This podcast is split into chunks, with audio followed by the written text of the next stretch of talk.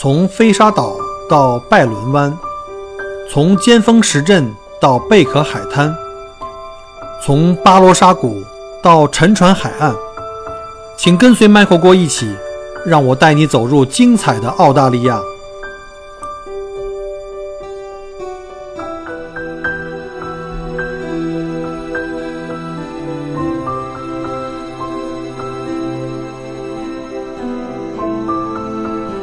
各位亲爱的听友，大家好，欢迎再次关注跟收听麦克郭聊澳洲。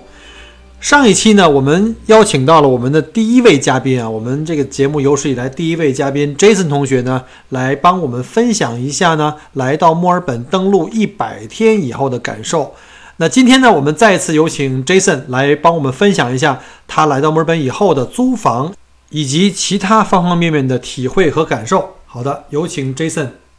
就然后呢，这个就是这样的话呢，呃，基本上两到三天的时间就已经过去了。嗯，这个时候离我要入住自己的新家的时间表只有四天的时间了。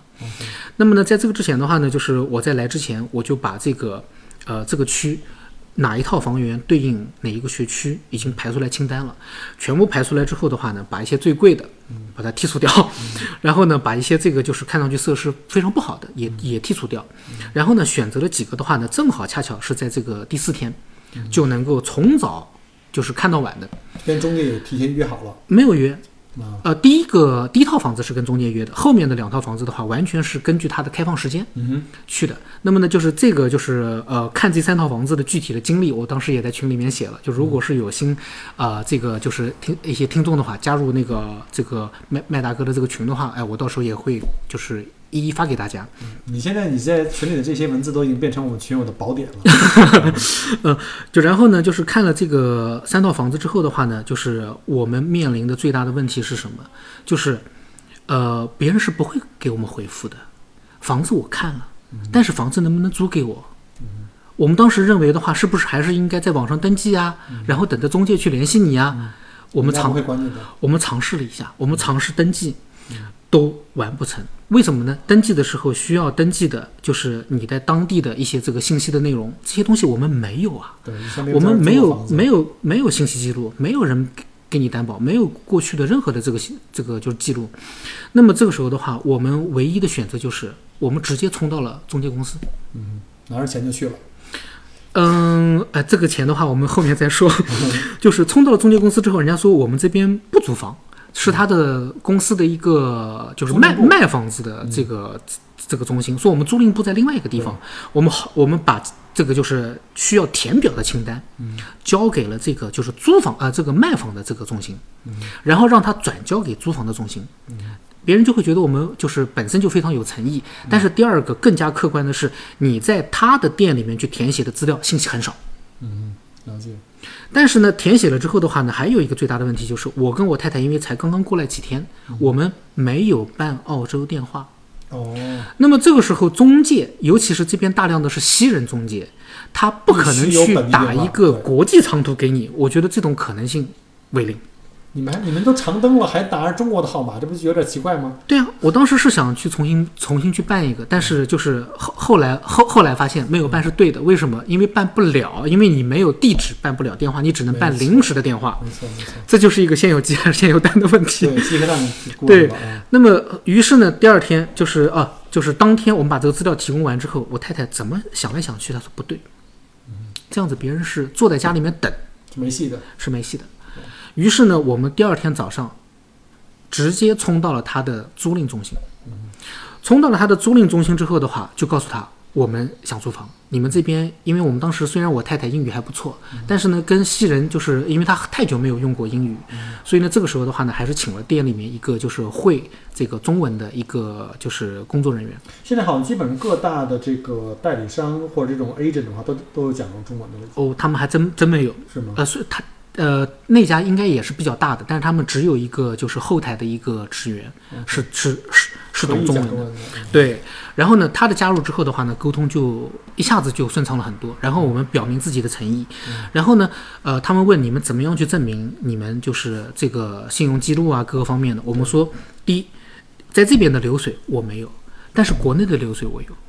我和太太太的话，把他就是公司所有的流水清单一打开，然后房产证所有的扫描件，电脑上全部打开给他看，他一看之后，全部都是中国的，对，但是旁边有一个中国人在啊，啊然后一看之后跟他解释这是什么，那是什么，然后别人一看，哦，你这个流水量，你有这个房产，哦，你应该不是坏人，哎，那么我们我们觉得就是你可以，但是我们要征求房主的意见。对，没错，然后呢，就是他们就是，然后我们就回去了。回去之后的话呢，我觉得可能是我们带的资料非常的充足，就是我们提供了我们一切的资料，而且的话还有一个中国人，我们对这个西人的中介的话，并没有鸡同鸭讲，因为我们觉得 OK 的东西所以语言的障碍还是还是要有必要跨越的，对。是的，因为我们觉得重要的东西，他们可能觉得不重要。嗯还有一个就是你们可能真的是运气很好，因为以我在澳洲生活这么多年的话，基本上在这边当房东是很牛的，就是求租的人是要多过房东的量的。嗯，所以尤其在当年我们在这儿，我因为我没有租过房，我刚开始住的朋友家里，后来就马上就买了这个房子。一般因为澳大利亚是一个信用制，一个信用社会，就是你所有的干的所有的事情，包括你租房，前提是要有你有一份稳定工作，你要提供本地的一个税单和工作证明。对啊其次呢，如果你要是有租房经历的话，最好了，你得有前面最少一两家前面房东给你出的这种推荐信，就他认为你是个很很棒的，按时交费，房间也打理得很好。一般有这种推荐信和你的这个很好的这个薪水的这个交税证明的话，你才有可能进入到人家的考虑的清单里面去。所以你们对于新移民来这儿呢，确实有这个困难，就是你也没有这边的交税记录，你也没有租过房，所以你拿那个中文的资料，原则上啊，这当地中介基本上不太看的啊。所以呢，他说推给房东呢，其实就无非就是让房东来做这个判断。所以你们运气还真的是不错。嗯，因为他要需要我提供的东西，我什么都没有，但是呢，我可以通过中国的资料去佐证证明。但是恰巧我们正好有这样的一个翻译官这样的存在，然后呢，就是别人会看到你是一个完整的家庭，而且也是来上学的。然后呢，还有一点是什么呢？就是怎么付款。嗯，因为呢，就是别人说你能不能就是这个多付几个月，那么呢，我们跟房租房东去协商这件事情的时候，就会非常的便利。嗯，我们当时想都没有想就答应了。是但是呢押先押金把磅金交多啊，不是，我直接交的房租，啊，就是交半年金之外啊，你先预交半年。我直接交半年房租。哦，对，但是其实我当时带来的现金的话，足够交一年，但是只是因为我买车的时候一次性付款了，有钱，没有贷款，哦，对，你也没法贷款，对对就所以我其实是有钱人呐。呃 呃，就所以其实就是我觉得，如果是从就是呃以后新的一些听友啊，就是就包括我们的群友过来，如果从租房的角度来讲的话，呃，准备好充足的现金，我觉得是必要的很有。必要。对对对是我也反复讲过，说这个移民这件事儿还是粮草先行，因为现在看来，这个呃中国政府对这个呃外汇管理会越来越严格，现在钱出来是越来越难了。所以，如果各位有这个移民想法，或者已经在等待期的时候，我建议还是先出来吧，因为呃难听点儿说，你这个钱出来，即便你没将来没有批准，或者没有短期来的话，至少你钱出来的话，还是可以是一个多一个避险的通道。对，然后呢，在这个租房的呃，就是这个时候的话呢，还没有完全告一段落，然后呢是签约的过程，但是在你确定就是双方都已经确定，房东也已经同意了，这个时候的话呢，还会有一个清理期。他会去仔细再去检查房源，而且要能够把一些相关的一些水电煤中介，他可以配合我们去开通这个事情的。然后呢，就是他还需要有一个清扫的时间。这个时间的话呢，我们跟中介就去协商，因为这个时间超出了我的时间表。就不用清扫了，我自己来，是不是？嗯，我们我们没有讲，我们只我们只是说在在这个时间对对对对对，在在这个时间的话，有没有这种可能？然后中介就去帮我们协调了，然后运气非常好，这个中介也非常的 nice，一个西人的一个美女，然后帮我们居然协调下来了。哦，那么让我住进去的那一天，就正好是我孩子生日的那一天。太这个太真的是老天爷给的这个这个机遇，真的是很难得。很难得然然后呢，就是就是我我们带着孩子，就是奔波了这个整整的这个七天，因为我们还提呃入住前一天的话去宜家去买家具，哦因为呢就是宜家的话只需要提前一天去，他就可以第二天就可以送货，然后把时间要约好。然后呢，就是我就所以呢，我们的就是我们孩子的这个就是 整个的一天的话，就是按家具跟你们一起按家具，啊，对，他的床、他的桌子、他的呃这个小板凳，全部是他自己安装的。然后他吧，他那个工作有工具。嗯、其实呢，我心里面一直是记得，就是他那天是过生日的，但是在忙的时候我就忘记了。呃，然后老婆只是做了一些很简单的菜。那么呢，我们正好是从超市买了一个小蛋糕，呃，这个小蛋糕不是那种蛋糕，不是生日蛋糕，只是一个纸杯蛋糕而已。啊，就是那 cupcake 啊到晚上我突然想起来了，啊，是生日。然后我说我说宝宝今天是你的生日，然后呢，我拿着纸杯蛋糕，我跟我老婆给她，然后竖起自己的大拇指当做是蜡烛，哇，太浪漫了。然后然后然后我们家儿子就说，呃，就那那爸妈就是我已经很开心了，这个生日我过得非常非常的快乐，呃，因为我会睡在自己的安装的床上床，上，这是澳洲的第一天的新生活的开始，对，正好是他生日那天，太有意了。就然后非常谢谢爸爸妈妈。六岁的孩子，然后就所以，我当时就是我跟我爱人不由自主的就就是眼眼这个眼睛就湿了。我也是，我也是特别感动，因为因为你小孩来的时候，因为咱们俩来澳洲时间差，就是距离就是这个年龄都差不多，我也是四十岁来的，那时候我儿子也是这个年龄，咱俩是属于要小孩的比较晚的。嗯，呃，说甚至你刚刚讲过的，你那个登录前期的准备啊，包括你那个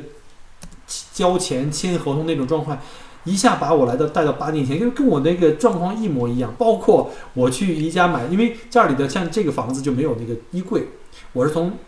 呃家具我是从 A 码买的，然后呢 Super A 码，然后那个柜子呢衣柜是没有的，然后我就从那儿买。我就连夜装啊，就包括这桌子到货了，就是到一件装一件，我就是过的生活跟你嗯。当时是一模一样的、啊。唯一不同的就是我这房子当时呢是我买下来的，嗯，就不是我拍卖来的，就呃就就不是我租来的。那而且我跟你情况也有一点相像，就是当时我的交房日期本来是应该在呃一月底，嗯。二月初吧，我记得当时应该是当时那年应该是一月底就要过新年了，啊。而且呢，我当时是提前两个月来的澳洲，我不想带着老婆孩子到处去奔波，嗯因为过来我要把我想把生意搞定，把房子搞定，嗯接他们去机场接来，直接到自己家了，嗯这种感觉上就会舒服很很多。所以我提前来两个月，我是十月底来的嘛，他们圣诞节来的。结果呢，买完房子我是圣诞节前买的，结果呢买完房子以后不能马上入住，因为人家虽虽然它一直是空的，啊但是我不能入住。嗯他说我必须得过了这个，就是到他法定的那个 transfer 时间。对，后来我找到那个房东说，我希望在这个在这个在这个新的家里面呢，我能够呢，呃，过我们的农历的新年。我不好意思啊，刚才家里的小狗跑出来，所以呢，我当时呢就是希望跟房东沟通，说我这房东能不能提前交房，但是合同就是合同，他不会给我提前的。最后我逼得没办法，我找回我那个中介，我跟他讲，OK，我的房子是两月份交，嗯，但是我想十二月不是一月初我想搬进来，嗯我租你房子。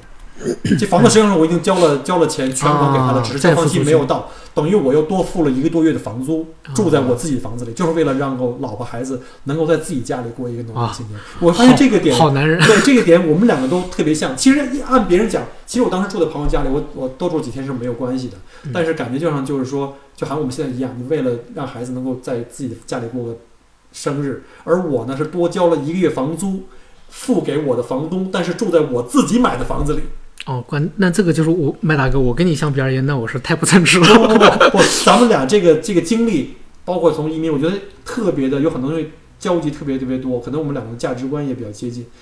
呃，相信同样价值观的人将来能够都成为朋友。谢谢谢谢啊。OK，那那我们也刚才讲到了这个你们这个租房的，终于在那天呃搬进去，而且正好是你小宝宝的生日，也过了一个非常难忘的一个生日，六岁生日是吗？对，无论对于孩子来说，还是我们来说的话，我觉得这个一同经历的，真的是一个就是一生难忘的这样的一个美好的回忆。对，让我想起了一句话，就是真正的爱呢，就是陪伴。对，是陪伴，跟他一起经历他的成长的这个过程。实际上，有时候我经常跟我自己讲，就是来澳洲以前，因为我工作很忙，当时我小孩子从生下来到我们来澳洲之前，我跟他的一起玩的时间就很少。直到我们来到澳洲以后呢，我觉得我跟我孩子待的时间越来越多，因为每天在一起嘛，他早上九点钟放上学，下午四点钟放学，天天在一起，我也没有什么其他的工作，所以感觉到这个家庭生活的这个粘度非常非常好。其实我觉得有的时候作为父母呢，老觉得哎呀，照顾孩子是我在付出。实际上，我们往回退一步去想的时候，是上帝又给了我们一次重新长大的一个机会，让我们看着我们自己小孩长大，我们在照顾他的同时，又看到了自己曾经的童年，让我们又重新就长大一次。我觉得这是一个非常好的、非常好的经历。嗯嗯，前天呃，那个上个星期三送儿子去游泳班，一起去游泳。在路上的话呢，我忍不住回头对孩子说了一句：“我说，我说儿子有你真好。”然后他说：“爸爸，你为什么这样说？” 然后我说：“自从有了你之后的话，爸爸感觉像重新再长大一次。”我说：“我在有你之前和有你之后的话，我说爸爸改变了很多，就是就是伴随着你的成长的话，就是我好像也重新长大了一遍一样。”嗯，没错没错，我发现这个。咱们两个都是比较感性的男人，这个节目最后慢慢变成了一个夜话节目了啊！两个感性男人在一起开始聊天。刚才不好意思，因为背景那个声音有两只狗，家里两个一黑一白二煞在刚才在出去后院里放松一下。啊，对了，那个就是关于那个租房的事儿，还要再提醒一下，就是各位听众的话，就是交割的时候，嗯，拿了钥匙进去之后，视频拍照。要把整个的屋子从前到后每一个细节全部都记录下来。嗯，中介也会这样要求你，你对于目前使用的设施是否完备，是否好的还是坏的，对，没错，都会做一个就是很详细的这样的一个记录，会会把这个清单给你，他给到你，而且还有很多的实景照片，然后你全部签过字的。对，没错。所以这个时候的话呢，就是我们也要去很慎重、很尊重别人。对，所以我们把他拍的每就是几百张照片。我记得是三百七十二张照片，每一张照片我要去核对，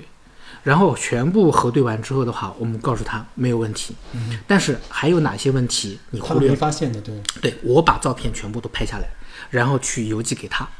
然后所有的设施的话，他给我三天使用，然后去发现毛病，哎，然后我真的发现了。哎，有哪些这个水管的话，常年没有使用啊？就啊，就是使用呃上一户使用之后的话，可能一两个月没有使用之后的话，有一些漏水啊，哪边的设施还有一点破旧啊，我要去做一些提示。哪边的门少了一块漆，他没有拍到，大面上一拍没有问题，但是仔细拍的时候。如果你将来这些东西细节没有注意到，那么你将来去搬家，他过来去验收的时候，可能因为这一小块漆，他这一块面板，他都会叫你去换掉。没错没错，这样的话可能会把你的棒金扣掉。这是一个非常非常宝贵的一个经验，因为我没有过租房租房经历哈。虽然我听到过别人的讲的这些东西，就是你作为租客，你一定要先找到这个房子哪些地方是你进来之前已经破坏掉的。比如说像在严格点说，他们说在这个墙上的每一幅画的钉子眼儿。墙上有几个钉子眼都要拍下来，在什么位置上也得标出来。那将来的话呢，他你在退房的时候，房东和中介可能会进来数这些钉子眼，如果多了，就要这可能这是他会讲，我这面墙可能要重新做石膏，可能这费用要你来掏，基本上你的棒金就是拿不回来的。所以呢，在你。出收房的时候呢，一定要把它的有问题的地方全部拍下来，包括一些设备的好坏的程度哈。其实你这个这个经验对我也很有帮助，因为我现在盖一个另外的新房，等我盖完房子以后，我我会搬走，那这个房子我会整租出去。那我作为房东出租，我也要小心，就把有有些地方要拍一些对啊照片啊，要提供给我的新的房东。哎，这个这个这个呃经验，今天算是我也是学到了，因为我没有过这个租房的经验，所以算是也是一个经历。通过你也学到这个方面的知识。嗯好了，那我们租房还有什么需要补充的吗？就是要提醒大家要注意的事项。嗯，水电煤和电话要自己重新开通。哦，水电煤呢，从开通的角度来讲的话呢，就是可以选择自己开通。但是呢，因为我们才刚刚过来，所以呢，很多东西不是特别的清楚。所以呢，当时是委托中介联系了开通的公司来进行预约。但是呢，预约之后的话呢，这些就是公司的话仍然会打电话给你。对。会打电话给你的时候的话呢，你还是本地电话吗？还是中国电话？嗯，对，是的，那个时候还没有来及更换呢。那么他还真真就打过来了。打过来之后的话呢，就是这个时候他就是用一种这种这边的俚语来跟你沟通，所以我们当时要求了。啊，是的，十个。这样的服务人员好像六个、七个以上都是 都是印度小哥，没错没错，讲的话完全听不懂。那么这时候我们我们要求，哎，恰好这边好像都有这样的服务，就是可以有第三方的翻译进来。对，没错。然后呢，他把这个就是整个的过程去讲解给你听，然后每一项你的信息去他进行双方的这个口译，然后口译之后的话呢，就是也很顺利的开通了。但是需要提示一一点的话，就是你要把你的关于像护照啊。你的签证啊，你的一些重要的一些信息的一些资料，最好是完完整整的复印件，或者是把重要信息提炼出来，记在一个小本子上面，随身携带。还有这个信用卡，你当时的信用卡是在本地，在本地的澳洲本地银行开了户申请信用卡吗？嗯，我们当时还没有来及申请信用哦，卡。对了，你没有工作，也没有生意，没有 ABN，好像不可以有信用卡。嗯，我们当时是去租房子的时候，嗯呃，还没有来及签完合约，我们拿着我们的这个就是租房的空白的哦，这样的一个单子，跑到对面的 com 呃 coming bank，嗯然后去说我们我们我们很快就签了，我们能不能先开一下？哎，正好碰到的是一个中国人，他说哦 OK 没问题，给你但实际。上你开了一个存款账号，要把你的现金打进去的。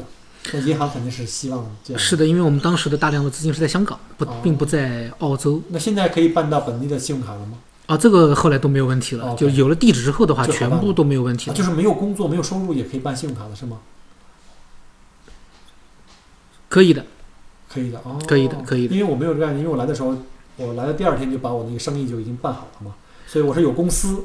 有收入。哦，信用卡我不能确定，信用卡我不能确定。我们到目前为止的话，应该还是储蓄卡。应该还是储蓄卡不是 credit 对卡，对吧？对对对，应该应该还是储蓄卡。信用卡的话，我们还要再进一步咨询一下。啊，对，这个将来你可能有几个东西在澳洲生活是必须要的，一个就是你的澳洲的驾照。当你拿拿到 PR 以后呢，你不像在中国哈，我们有护照出国，在本地是用身份证，在澳洲是没有身份证的。你的驾照，澳洲驾照就是你的身份证，非常好用。坐飞机啊，出去只要你不出国都 OK。然后另外一个就是非常重要的是你要有一个信用卡。嗯、我们带了国内的信用卡，然后办的是那个 Visa。嗯在这里的话，从日常生活的角度来讲是可以刷的，但是呢，当手续费会贵一些，嗯、有些地方是不需要手续费的，超市不需要，哎，有些对超市不需要。但是餐馆啊或其他的服务机构可能要收到一个百分之一点五到甚至到两点五。对对对对对，是的，会收一些少量的手续费。就所以呢，我们当时去这个就是刷房子的时候的话，我们当时认为六个月没有问题，就刷就是了，嗯，刷不出来。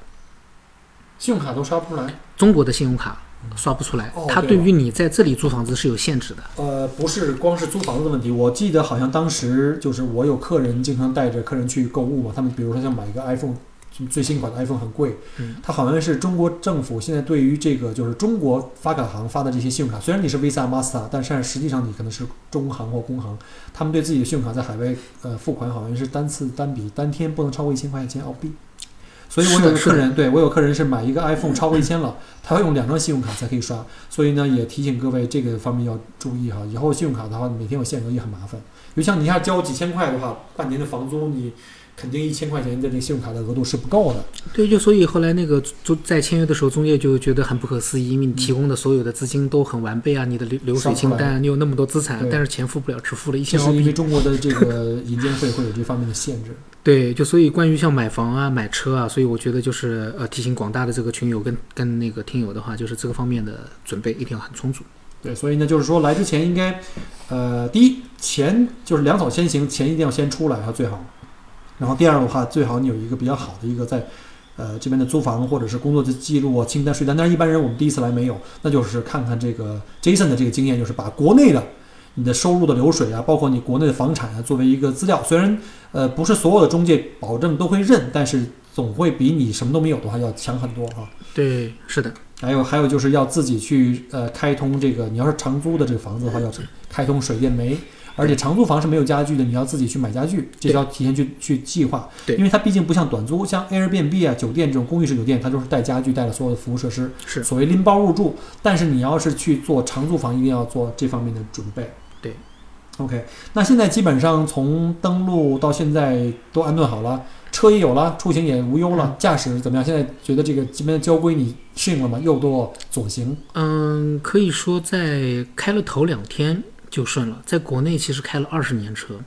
但是呢，越是开的时间长，这种思维的惯性啊，其实越重。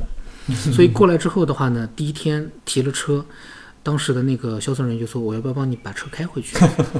我当时中国人吧，呃不是老外西西人，全啊，全部是西人，就他说我要不要就帮你把车开回家，这个啊，很 nice。呃，我去 4S 店是他接我去的，哦。而且还把油液都帮我们都加满了。哦，真是好，对，然后呢，我当时也不能说脑子一热吧，因为我觉得我总要自己开吧，对，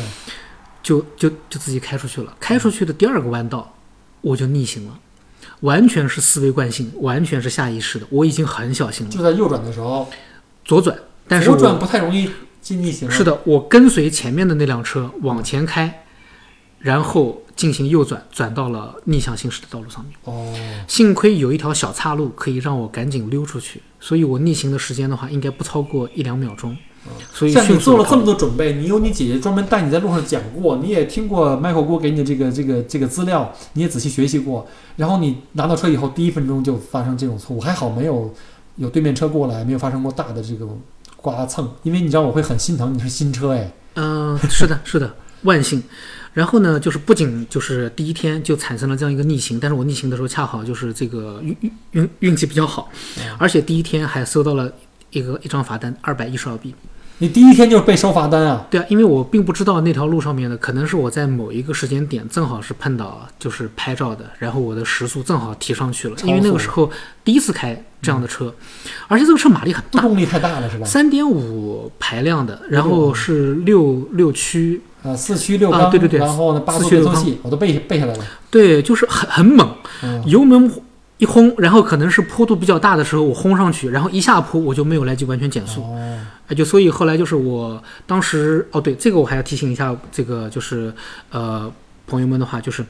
买车的时候，当时还登记了我姐的驾照，哦，就是他们好像是不是还需要这个地方的，就是一些这个亲朋好友来做一些相关的一些佐证证明，这个我就不太清楚了。对，是这样的，买哦不是任何人都可以买，你甚至连不到十八岁的人都可以买，因为车是有车，就好像一个物件、一个物品。嗯。但是如果你上牌想自己开，就嗯比如我可以买十辆车，但是我可能都不上牌，放在家里自己看是可以的。啊，但是如果你想上牌出去开的话，嗯你想开的话，你必须得有本地的驾照。你当然了，哦你作为一个海外的这个中国人，拿中国驾照也是可以买车。我出示的出示的香港驾照，然后他还帮我买的保险。OK 嗯 OK，因为你可能是海外人士的，可能保险商可能本地人有一些优惠了。二十五嗯岁，二十五岁他的呃保险会贵一些，啊，香香港的驾照也有优惠。有优惠。对对对因为你是英联邦国家嘛。对对对对对，OK，那就说你到目前我能问问，被罚了多多少钱吗？啊，只有这一张，这一张，只有这一张。就你就第一天开车就逆行，而第一天就被罚了一张单子。对，到目前这三个月都还比较平稳过渡，后来再也没有了，因为你在等哈塞尔那边总体的交通量还不是很大，你没有进过城嘛。没有。我建议你没有必要哈，特别必要的话就尽量不要进城，进城的话就坐火车好了。呃，对，进过一次，是坐公交，因为我们那边不通火车。然后啊坐公交，哦那也行，嗯你可以开到一个附近就近的火车站嘛。就嗯，近火车站，然后从那边再去把车停在火车站附近，比如有那种四 P 啊，或者是一天的二十四小时那那那种。嗯，不过这还是要小心，因为我有很多的客人也来这边自驾哈，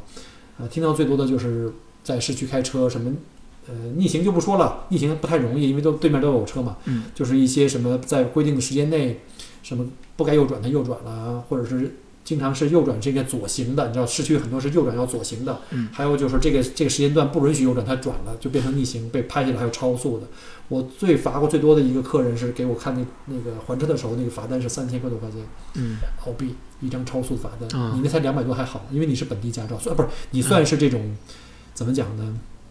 自己本地的车辆，私人的车辆，如果你要是这种租赁车，而且你是海外驾照的话，很有可能要罚你三千块，就看你的这个超的额度有多、额度多少。嗯，反正也是一个学费吧，该交的学费。呃，坦白讲，没有人是完美的，我也被罚过。我我总共罚过这么多年，可能罚的总额比你多，但是我后面几年，我可能在过去的四五年都没有都没有被扣过分儿。嗯，其实这边路的话，真正熟悉了之后的话，比国内要好开。对。但是呢，最可怕的其实就是刚刚来的时候，嗯包括你比方说，如果是旅游来的时候，拿上拿就是拿上车你就去上路，这个我觉得太可怕了，太可怕了吧？太这个太可怕但。是你知道吗？我们很多中国人觉得，我们的全世界哪儿都驾过车呀，我都开了二十几年的车了，小郭，我开车经验比你还多呢。其实越是这样的人，越可怕。对，因为就是我在国内开的太熟了，而且从来都没有出过就是任何的这种交通事故。其实越是这样，你对自己的这个自信，就是过来之后的话，我觉得反而应该要更加的谨小慎微。对，没错。其实我们开车不是说用脑子去开的，是用本能的。对，本能是最可怕的。什么叫下意识呢？就是下意识你觉得是这么做，你不是经过脑子的，反而这种情况是最容易出错的。对而在这边完全相反，环岛进去姿势也是反的，然后拐弯的方向也是反的，并道什么打灯啊，还有什么我们叫 shoulder check。嗯，打灯五秒钟原则，五秒原则你就知道了。对，然后真正并线前要先快速的回头看，嗯。左边右边都是要要要消除这个死角，所以很多这种下意识的东西跟我跟我们在国内的这学车的时候的那些经验完全都都不一样。对。所以我建议还是在这边开车还是小心点啊，最好是能够找一个中文教练去带一下。嗯。啊，像你这种的话，你都学习过了，也有你的免费的这姐姐的这个教练都带过了，应该都没问题。还好你这个就是逆行一次，是的，罚款两百，希望就对封顶了吧，就不要再往下走了。OK，那你现在来这三个月的，现在面临到就是基本上 settle down 了吧，就应该讲，就是说你已经完全都住下来，家里人也都开始找到了自己的一个新的生活的轨迹和这个规律，跟每天在中国已经不一样了。那能不能大概比较一下跟中国的最大的区别？就来这儿生活跟在中国最大的区别，就是这三个月的感受，可能比较片面，因为毕竟不像我这生活了八年，但是你这三个月作为新移民，你觉得两边的生活这个感受是怎么样？包括自然、人文，嗯，生活的包括吃饭、出行、嗯消费，嗯，其实这个问题的话呢，在上语言学校的时候啊，老师就是不同的，因为我们去学英文的时候的话，会有很多的这个主题，然后呢，像无论是在课堂上还是私下的话。呃，和这个老师的话都经过很多轮的这个沟通，就是问你为什么来这个国家，为什么来墨尔本，啊。然后呢？啊然后呢，那个就是我自己就是生活感受下来的话呢，我觉得，呃，最大的一个区别还是就是还是一个心慢慢的安定下来了，而且这种安静的话呢，是一种是一种就是沉静。原来呢，就是在国内的时候，我觉得就是虽然我陪伴孩子的时间啊。就是比国内的可能别的很多的一些朋友已经多了很多，但是呢，我觉得跟这边相比而言的话，我觉得还是成倍的增长的。就是说，因为像现在孩子还没有完全上这个语言学校，我可以从早到晚，就是一天二十四小时都在在一一起，对，一起去买菜，一起去打扫花园，一起去逛小公园，一起去健身，一起去游泳。所以亲子关系一下子这个近这个拉拉近了很多，对吗？嗯、其实在国内呢，我我我陪伴孩子的时间每天也至少有几个小时，哦那比我幸福多了。哎，就但是没有像在这边的话是全天二十四小时的，而且呢，就是从男孩子的角度来讲的话，我觉得跟爸爸去更多的去接触，到户外去，然后在五六岁以后，尤其他会有一个就是荷尔蒙的分泌越来越多，他会需要在生活中有一个雄性的一个榜样的力量在前面。对他会认识很多朋友，就所以呢，我会带他出去踢足球，然后去尝试澳洲橄榄球的这样的一些就是就是小的一些培训班儿，嗯，然后呢，可以他游泳课，对游泳课，他就会认识很多很多的朋友，然后左右的一些邻居也都非常的友好，所以呢，这样的话呢，就是他总体的性格的话，他就会非常外向，也会跟所有的人都就很就是陌生人走过我们家的门口，他都会过去打 hello 打招呼 hi，然后就说 what's your name，然后他就说 呃 my name is Jay，然后很愿意沟沟通的。非常愿意沟通，对对对对对。那这种性格很容易在那个澳洲扎根下来。对，就然后呢，沉沉下心来的话呢，其实就是呃，你会有很多的时间去思考，尤其呢，像这段时间是在澳洲的一个夏令时，夏令时的时候的话呢，你会很很就是你会发现早上五六点的时候啊，天就亮了，早上天就亮了，然后你到晚上八点钟的时候天还亮着，对，就所以呢，在这边的话呢，就是我感觉到，就是我虽然只过了一天，嗯。但是我我的感受就是已经过了两天。很，长，对，对，时间很长。那么你这个时候会有很充足的时间，你去思考。像那个就是呃，像在群里面，为什么就是我会写一些东西？其实我呃原来想的是写一些日记的，嗯 就但是呢，就是是什么样的事情刺激了我？一个事情的话呢，就是我觉得是呃，麦主播你原来给到我和别的群友的一些帮助，我觉得我就是心里面是非常感谢的。谢谢谢谢，第二个方面的话呢，就是呃，我自己为什么去动手去写、去想、去整理，因为我在就是一开始就是移民这个事情，就是上了已经上了这条船，那么我要去向前走的时候的话，我看了大量的东西，但是我感觉的话，就是很多的内容，他们站的角度可能不一样。不是第一手的，哎，他们可能站的角度不一样，也有可能会可能功利一点啊，或者是就是一些写手吧。嗯、我写的东西的话，肯定不是最好的，但是我写的东西，第一我是真实的，我自己的内心我是怎么想的，我就把它展示出来；我是怎么经历的，我就把它写出来。无论是对也好，错也好，我觉得那个不重要，就是就是我把这个东西就像一个呃流水账的一个纪录片一样的，然后把自己梳理出来。我觉得让以后的就是新登录的这些朋友，他看到的应该是最真实，没有任何包装的那一面，让他知道会面临什么。对这个想法，其实跟我当年分享我的移民经历其实也是一样，因为，呃，坦白讲，我在八年以前在申请移民来这儿的时候，那时候网上资料更少，因为那时候呃还很少有有人来移民，或者说这商业投资移民还是都是在刚刚才开始，所以当时我就想，当时如果我在来之前，我在登陆之前要有很多这种第一手的信息能给到我的话呢，对我来说肯定会有很多帮助，包括像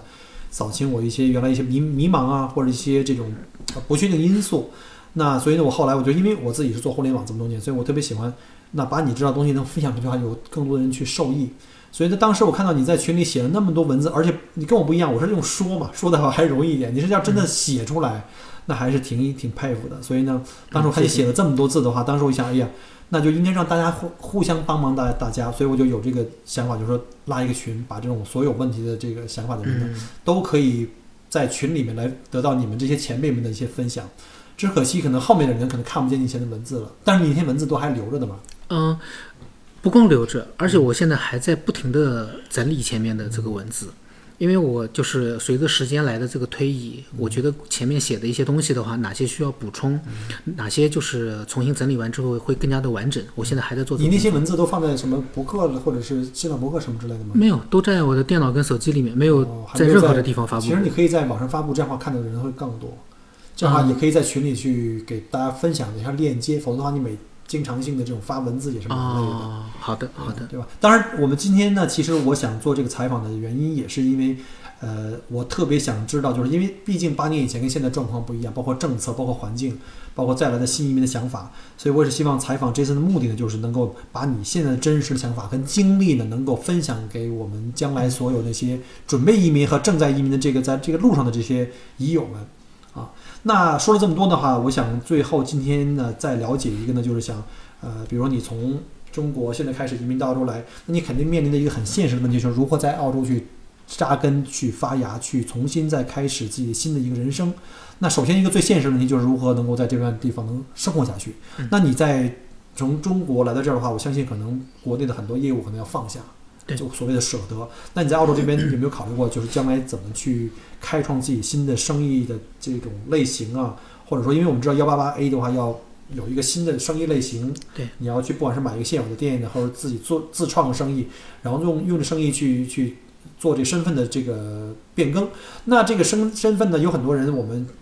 传统的意义上，比如像我们幺六三年代，很多人就是买了现成生意，过完过完身份就扔掉啊，然后呢再重新还要重新在一个新的轮回，就是我还要去生活。那我生活的话，这个钱怎么来呢？有一部分人可能是还在国内有生意，那从国内来输血到澳洲。那有一些呢，可能像我这种话，我完全跟国内就一刀两断。那我要考虑在澳洲要重新建一个我自己的生意，去养家糊口也好，或者是再做一个新的事业的一个发展。那你怎么想这个问题？就作为一个新移民，嗯，其实呢，就是这个针对生意的整个的这个思考的话呢，因为我现在生意还没有完全开展开，所以呢，我认为的话呢，是一种纸上谈兵啊。但是呢，我觉得从生意的角度来讲的话，逻辑性的东西就是就是仔细分析清楚，我觉得是非常非常重要的。而且呢，在这个国家，在一个陌生的一个国家、陌生的一个城市，你去突然去开创这样的一个生意的话呢，就是肯定是有难度的，不可能没有就是这个难度可很顺利的去过渡的。但是呢，我觉得在这个地方的话呢，你要很沉下心来的是，尤其是像我们这种就是属于投资移民过来的，首先要一定要考虑到你自己想是想过什么样的日子，你想过什么样的人生，你的生意和你的就是兴趣之间有没有联系性？我觉得这个很重要，因为已经到四十岁了，也就是有一定的这个基础，所以呢，你这个时候应该更多的是考虑如何去做就是快乐的事情，自己想做的事情，没错。有一定追求的事情。与我心有戚戚焉，我现在也在做自己喜欢和擅长的事情。就因为你站在这个角度，就是去往前去思索的时候，你就会发现，我做这件事情是有乐趣的，我才有兴趣去把它做好。才可以做得长久。哎，对，因为从做生意的角度来讲的话，如果去仅仅要是为了过一个流程，去拿一个这样的一个身份，去把这个事情去应付掉，我觉得如果是当做这样的一个事情去做的话，我觉得没有意义。那你只是解决了一个短期的一个痛，但是当这个痛解决掉以后，你会面临一个更长期的问题。所谓人无远虑，必有近忧嘛。对，那么呢，就是现在的话呢，从才四十出头的角度来讲的话，呃，如果现在退休，从资金的角度来讲的话，其实我觉得问题也不是特别的大。而且澳洲的福利也蛮好的。对，就但是呢，就是我不能后面什么事情都不做，因为这样的话你就不接触社会了。难道就是你只在自己的这个一亩三分地，只在家里面去打扫打扫院子吗？你肯定要去对外接触。那么，如果是你一直去选择一个就是去亏钱的一个东西，那肯定也是只是去培养你的兴趣对，那是没有必要的。那不如天天去去海边，然后去钓钓鱼罢了。对，没错没错。对吧？那么这个时候的话，我觉得就需要动用自己的智慧，嗯，去仔细的思索这个城市和你的喜好和你的生意之间的关联性。嗯，我觉得这个是很重要的。所以站在这个思这个出发点，你去思考完了，再去慎重的去考虑自己的生意。所以我觉得很多的一些群友啊，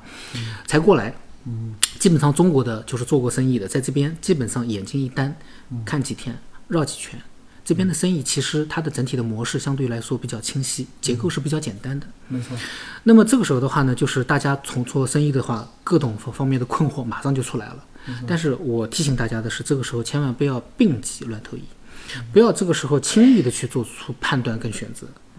对，一定要慢慢的了解这个市场，了解的清楚了，不要以一个游客的心态，很快的就看一遍就决定做这种决定。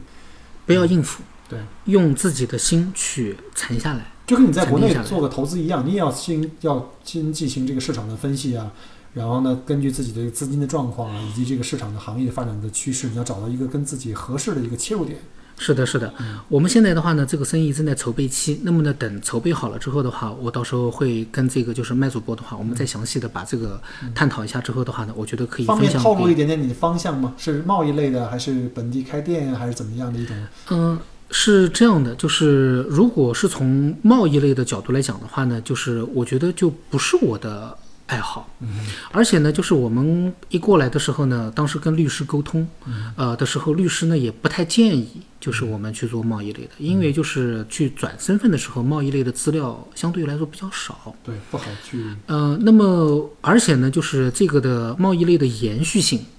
就是现在移民局好像也很重视。所以呢，我们也担心以后发生一些相应的变化。所以我觉得的话呢，就是做自己喜欢的，做一个实体店，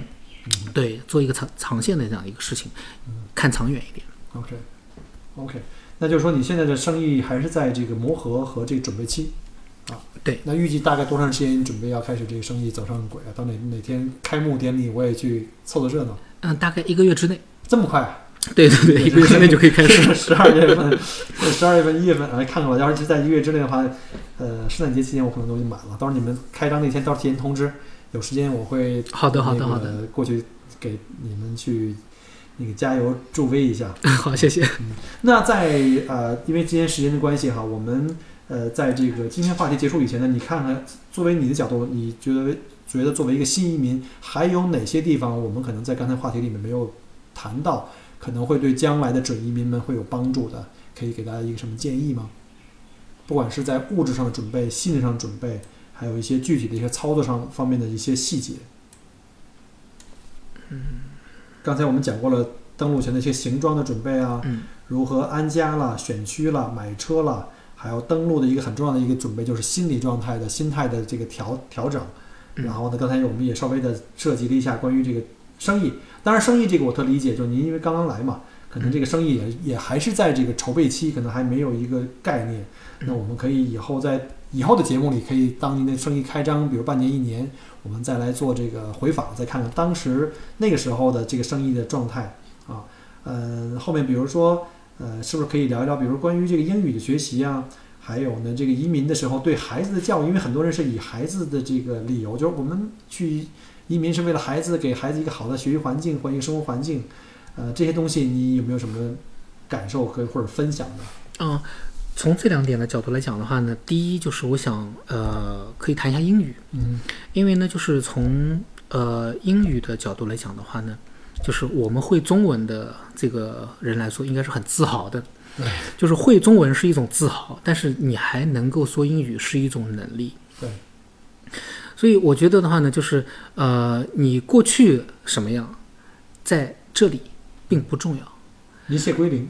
对所谓的这个叫空杯心态，来的时候很重要。对，所以呢，就是呃，就是这个麦主播，您要问就是给大家最重要的建议的话，其实我觉得是这个心态的问题。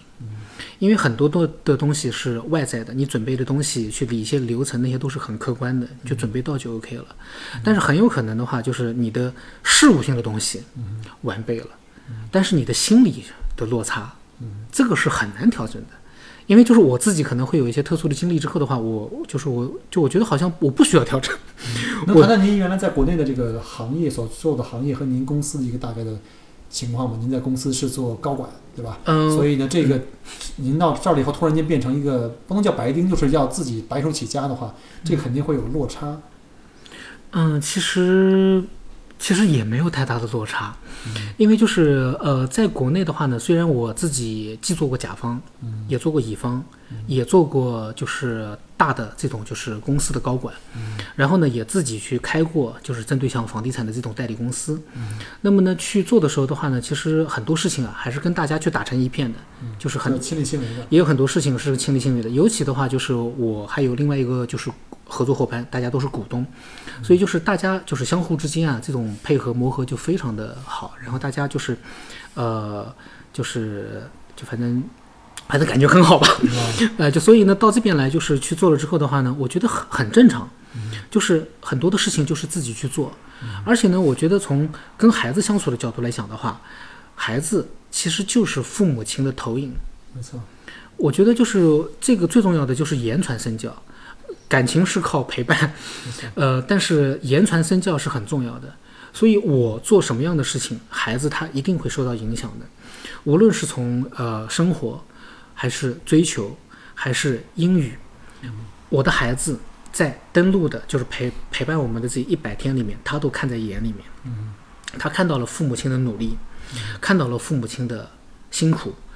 然后我就是我们家主要是我去买菜，就然后就做饭的。做饭的话，我跟我太太都会做。OK，太好了。哎，就然后呢，相互之间去做搭档，然后呢，就是有的时候我辛苦了，他去做，然后他辛苦了，我去做。有一句话我记得好像是就是也是在网上有人讲说，对孩子教育就是最好的就是在家里呢，妈妈爱爸爸，爸爸爱妈妈，这孩对孩子最好的教育，家庭和睦是最好的。是的，是的，生长环境是的。今天非常感谢 Jason 同学为我们的无私分享，然后呢，也非常感谢他不远半个小时路程哈，从党卡斯伊斯自己家里开车到我们家。呃，刚刚在我编辑这个音频节目的时候呢，我才听说啊，Jason 同学昨天晚上为了呃给我准备这期节目啊，才睡了两个小时，半夜爬起来反复的在准备自己的这些细节的材料，在回忆，在书写成文字，在熟悉稿子。呃，搞得我非常不好意思啊！我要早知道这样的话，那宁肯我从我们家开车过去了，不让你这么辛苦，还开车，然后还睡得这么少，啊，非常过意不去。呃，下次见面的话，我请你吃饭，呃，请你们一家三口出来吃饭。然后呢，希望呢你们能够在墨尔本呢能够顺顺利利 settle down，然后呢安置安顿稳定以后呢，希望你们的生意呢也能尽快走入到正轨。啊、希望在不远的将来，再过六个月或十二个月，我们再次坐在一起来访谈，来看看那时候 Jason 经过一年的时间，啊、包括小孩子上学，包括你们的生意，是不是已经达到了你们最开始移民澳大利亚的这个初衷啊？那再次感谢各位收听麦克过聊澳洲，我们下一期节目再见，拜拜。很荣幸您的收听和关注。如果您喜欢我的节目，请您把它转发分享给您的朋友们，同时，也欢迎您线下跟我留言互动。除了喜马拉雅，也欢迎您加我的个人微信，并关注我的旅行服务公众号“墨尔本精品旅行”。我给大家准备了很多关于澳洲旅行的资讯和攻略，请您跟随我一道走入精彩的澳大利亚。